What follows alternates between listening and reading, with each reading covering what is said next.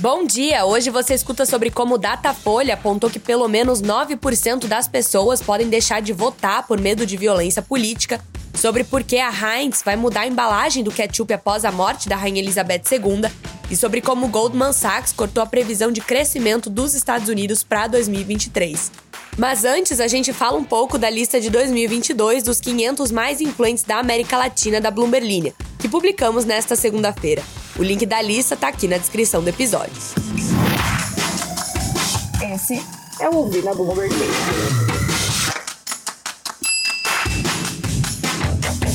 Ao menos 9% dos brasileiros declararam ter medo de votar por conta da ameaça de violência política, hipótese que 40% dos eleitores consideram como grande probabilidade, segundo uma pesquisa do Datafolha divulgada na última sexta-feira. Segundo o Instituto, o tema entrou no radar dos candidatos e partido a meses devido à grande polarização da política. Segundo os ouvidos pela pesquisa, o efeito é maior entre os eleitores do ex-presidente Luiz Inácio Lula da Silva do PT, com 10% considerando não votar no dia 2 de outubro por medo. Entre os eleitores do atual presidente Jair Bolsonaro do PL, o número cai para 5%.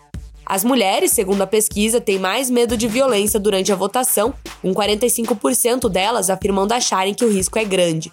Entre os homens, o número cai para 35%. Próxima notícia.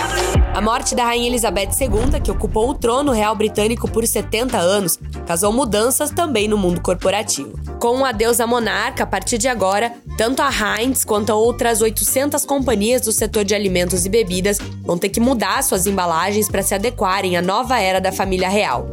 A Heinz, por exemplo, fabricante de ketchup, vai ter que tirar da sua embalagem o machado do brasão da rainha. Outros alvos da mudança são a marca de chá Twinings e o champanhe em Bollinger. Vão ser removidos dos produtos os Royal Warrants, ou mandados reais na tradução literal para o português. Os mandados reais são documentos que permitem que a empresa use o brasão real em produtos em sua comercialização, em troca de fornecimento de bens e serviços à realeza. Com a morte da rainha, os mandados se tornam nulos. Outras companhias que tinham recebido a concessão da rainha foram a Coca-Cola, a Premier Foods e a Unilever. Tem mais.